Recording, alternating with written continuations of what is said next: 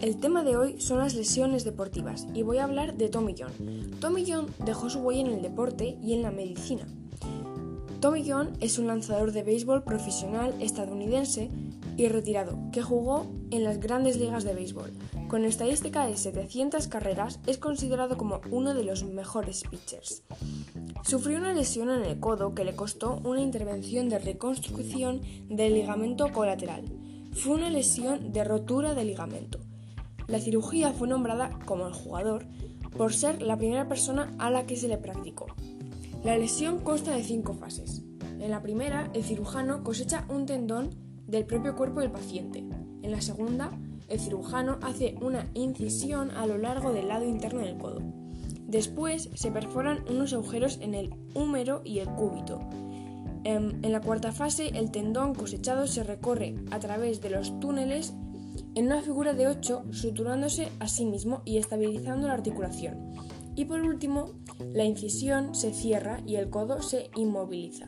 El lanzamiento supervisado puede comenzar a los 3 o 4 meses y el lanzamiento competitivo puede ser permitido entre 6 y 9 meses después.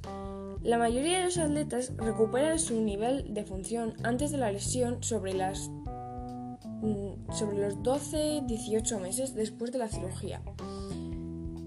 Cuando Tommy John se lesionó, estaba jugando en un partido. Según lo que él dijo en una entrevista, em, estaba tratando de hacer que el bateador conectara un lanzamiento para que golpeara una bola en la tierra y así pudiera obtener dos y salir ilesos de la entrada.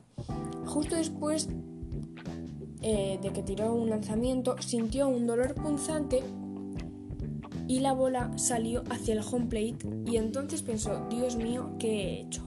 Tommy John fue sometido a la cirugía en 1974 y su lesión acabó casi totalmente con su carrera como deportista profesional.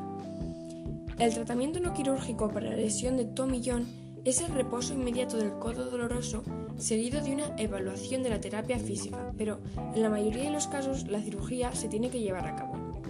La rehabilitación es lenta y progresiva, lleva casi un año y a veces se, suministran medicamentos para el dolor eh, al paciente.